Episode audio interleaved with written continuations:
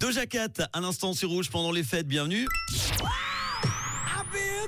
Et là voici la bonne nouvelle du jour, eh bien c'est qu'on vit plus longtemps en Suisse qu'ailleurs. Oui oui, il paraît que dans les Alpes, le chocolat et la fondue ont une bonne influence en tout cas sur la santé. La Suisse offre donc la deuxième meilleure espérance de vie d'Europe d'après les derniers chiffres disponibles. Dans l'Union européenne, la durée de vie moyenne se monte à 80,1 ans, hommes et femmes confondus et dans notre pays, ce chiffre grimpe à 83,9.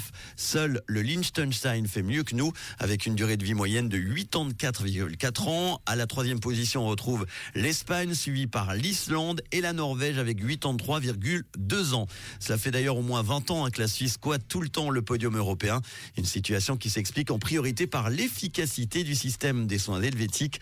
L'espérance de vie n'est pas la même partout en Suisse. Elle varie d'une grande région à l'autre. Et c'est le Tessin qui se hisse en tête du classement avec une durée de vie moyenne de 85,7 ans.